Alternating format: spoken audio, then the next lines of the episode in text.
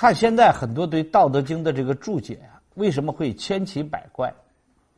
因为很多人在解读这本书的时候，忽略了一个问题，就是这本书的很多的话，它是针对具体的人讲的。所以这一点你不了解的话，这很多的解释它就宽泛了。因为你要是了解他讲话的这个背景，针对什么人讲的话。这个才画才有它丰富的内容，直接的针对性。